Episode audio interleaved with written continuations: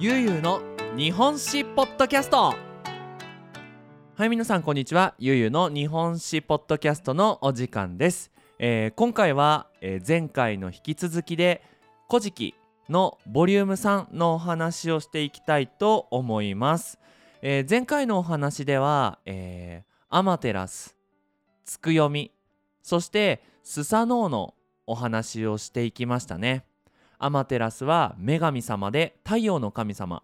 でつくよみは夜の神様。まあつくよみの話は全然出てこなかったんですけど。でスサノオは海の神様だったんですけどまあ大きな話で言うと大きな話じゃないですね。えっ、と要約するとまあスサノオがねあまりにも問題を起こしすぎてしまってえーアマテラスの怒りを買ってねアマテラスに怒られて、まあ、日本に降り立つ日本の出雲に降り立つっていうところから、えー今回はお話をしていきたいなと思います。それではよろしくお願いします。はい。ということでね、まあ、スサノオは日本に降り立ちます。でまだこれ神話なので神様のお話です。今から出てくるその登場人物たちはみんな神様。だと思って聞いてくれると嬉しいです。はい。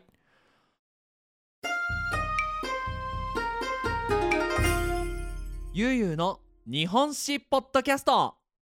さあということでねえースサノオなんですけどまあに日本に降り立つんですよ出雲に。なんだよって展開にいたかったのにお姉ちゃんあくそっつってね。で歩いてたらね、まあ、隣に川があったんですよ。で川の上の方から橋がね流れてきたんですね。で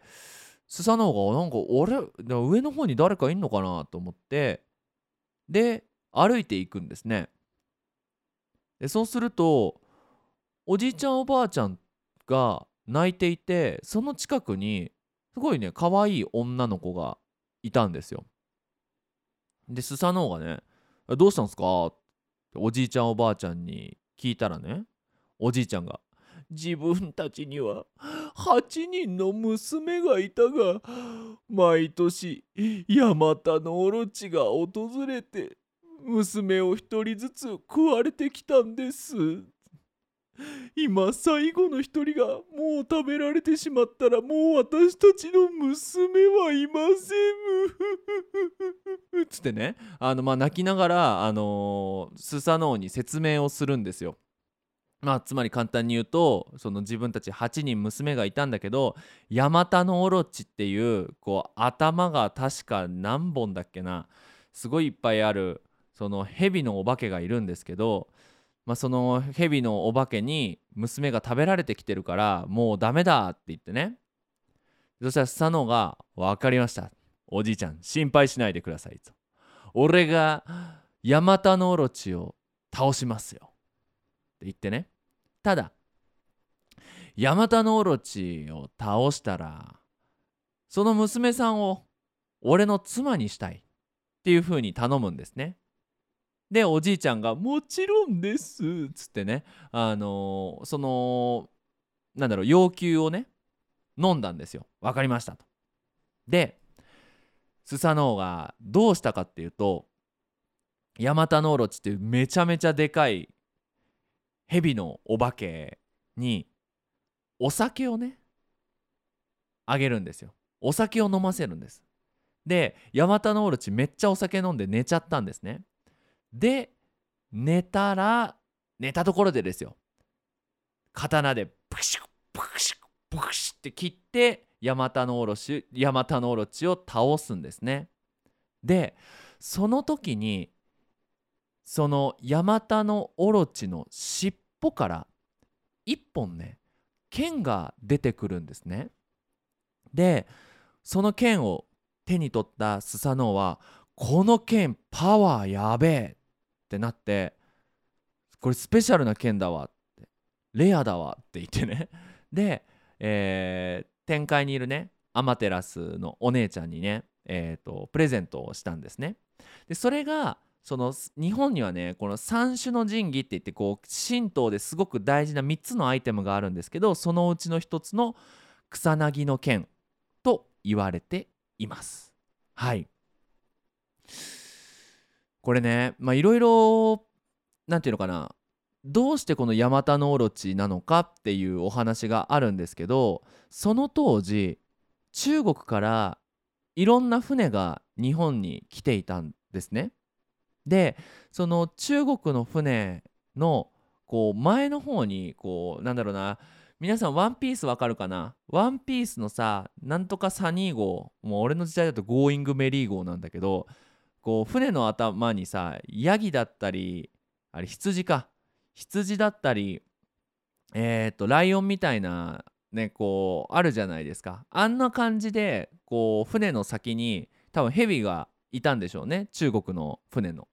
で、まあ、そこから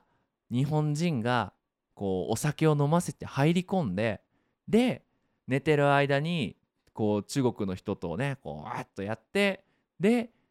その中国の武器を取ったみたいなお話がきっとあったんじゃないかとそれがモデルになったんじゃないかと言われています。はい。ゆうゆうの日本史ポッドキャスト。で、えー、そのスサノオなんですけどもう見事ね、え、ヤマタノオロチを倒すことができて結婚するんです。で結婚した時の、えー、結婚した奥さんの名前が櫛灘姫っていう神様です。で櫛灘姫とスサノオは結婚して出雲に、まあ、神社、まあ、大きいこう家を建てるんです。大きくもないか。うん、その時は大きくない。ごめんごめん。出雲に普通に家を建ててでそこで、まあ、いっぱい子供が生まれるんです。まあ、子供はもちろん神様ですね。でその子供が結婚してまた子供を産んでって言ってこうスサノオファミリーは大きくなっていくんです。でそのうちの一人の神様大国主っていう神様この神様が大事になってきます。でその大国主はお兄ちゃんの神様もいっぱいいてでまあいろいろねこう生活をしていたと。その時にある噂が耳に入るんですね。どうも、えー、稲葉というところに八神姫っていう神様がいてでその神様がめちゃめちゃ綺麗らしいっていう話が噂が届くんですよ。でそしたらじゃあ兄のね八十神お兄ちゃんたちがそっかじゃあ誰が八神姫の旦那になるかみんなで勝負しようっつってねえー、稲葉に向けて旅行を始めるんです。でまあもちろん大国主は弟の神様だから本当もう荷物持ちみたいなお兄ちゃんの「待ってお兄ちゃん」っつってねついていくんです。でその途中にその稲葉の白うさぎって言って、まあ、この稲葉の白うさぎのお話もいろいろあるんだけど、まあ、これ話すとまた長くなるんで、まあ、簡単に言うとその怪我をしているうさぎを大国主は助けるんです。でそしたらその助けられた白いウサギから「あなたは八神姫と結婚しますよ」って言われるんですよ。で大国主が「えー、僕ですか?」僕そんなのお兄ちゃんの方がかっこいいですけどって思ってねまあでもありがとうございますって言ってお兄ちゃんについていくんです待ってお兄ちゃんっつってついていくんですけどその後八神姫のところについてプロポーズをしたらなんと大国主がねプロポーズを成功させるんです。でお兄ちゃんの神様たちはめちゃめちゃ面白くないんですね。んだよあの大国主。俺の方がイケメンなのになんであいつなんだよ。面白くねえな。殺そうっつって。もうみんなすごくさバイオレンスだよね。なんですぐ殺すっていう選択肢になるのか僕は分かんないんですけどそのお兄ちゃん神様に大国主は2回殺されるんですよ。2回も。ただお母さんその大国主のお母さんが2回とも復活させてくれるんですね。もうほんと息子よ気をつけなさいお兄ちゃんたちはもうほんとダメだからなんかもう兄弟喧嘩みたいなね。兄弟喧嘩で殺されちゃったらたまんないけど。でそのここまでは私2回あなたを生き返らせることができたんだけどもう次は分かんないから逃げなさい。でスサノオが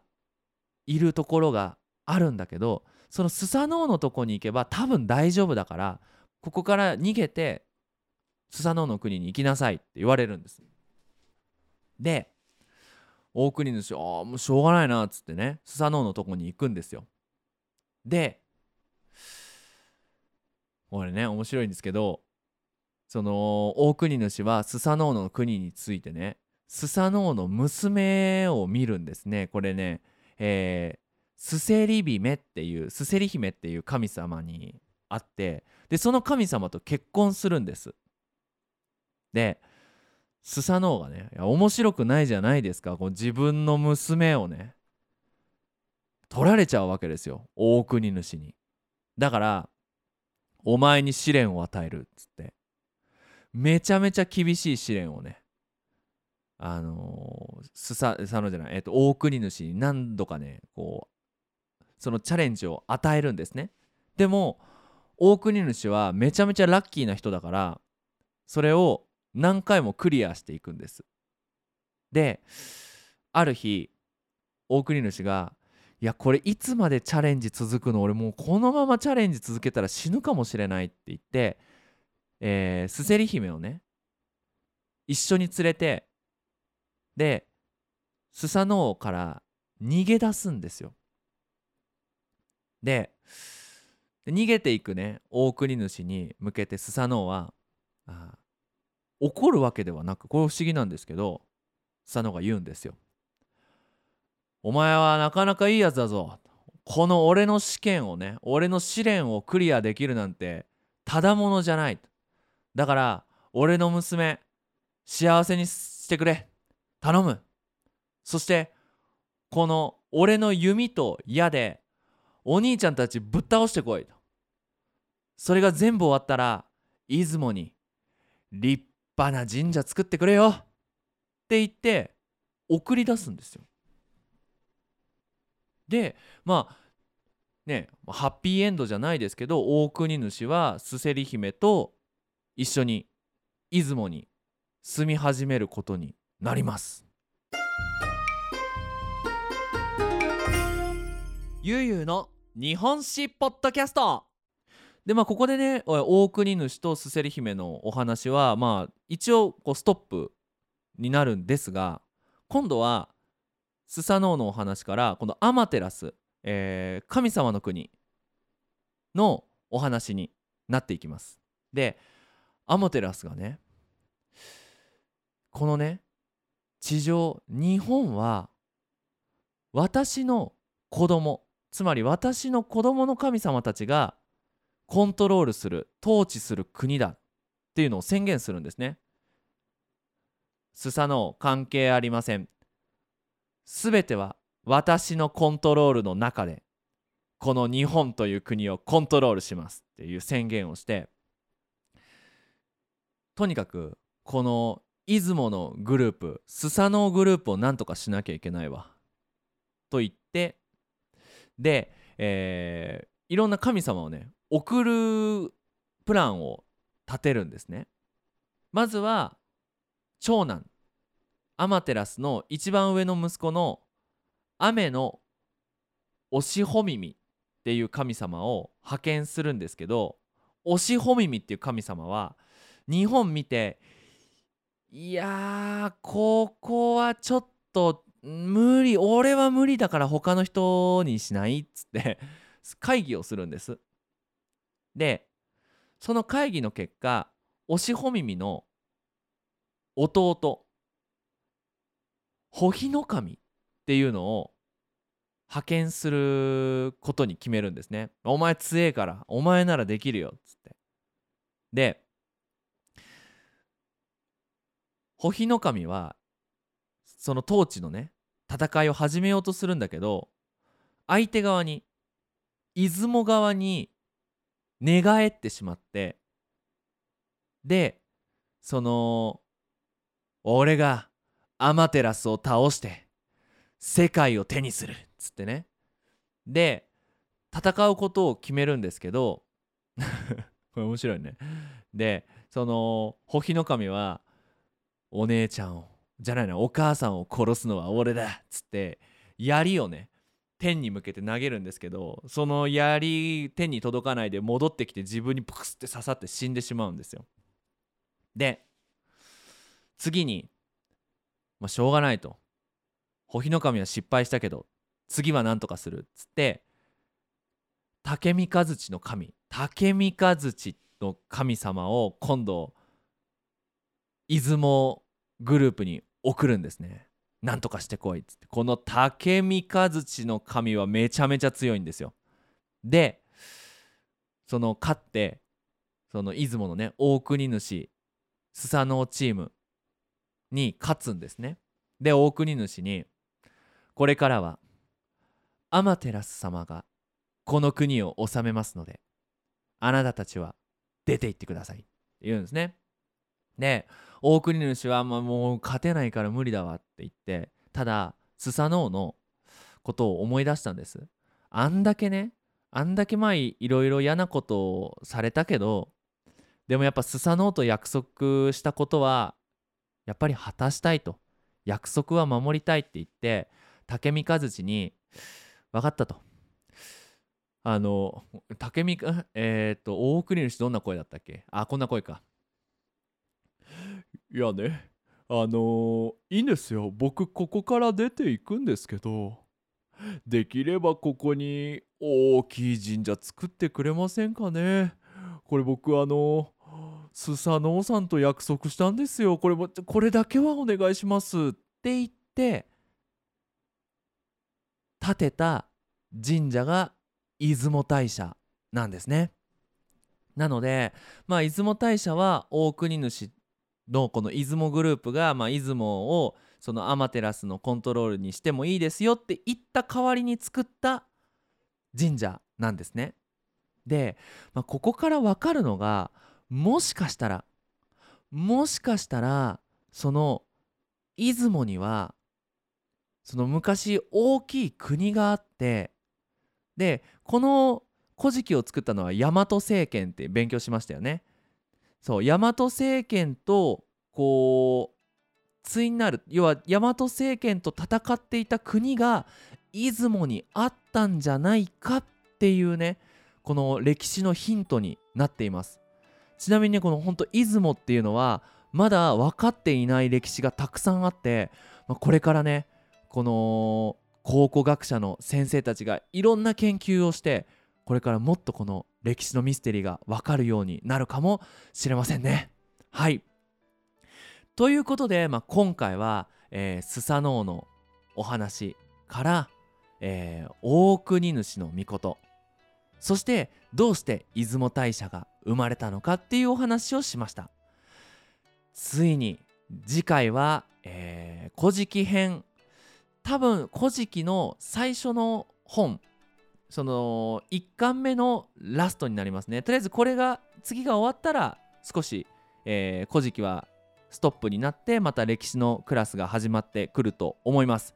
次はですねいよいよ天皇のその祖先が生まれます。ということで次回のゆうゆうの日本史ポッドキャストも楽しみにしといてください。それじゃあまたね。バイバイ。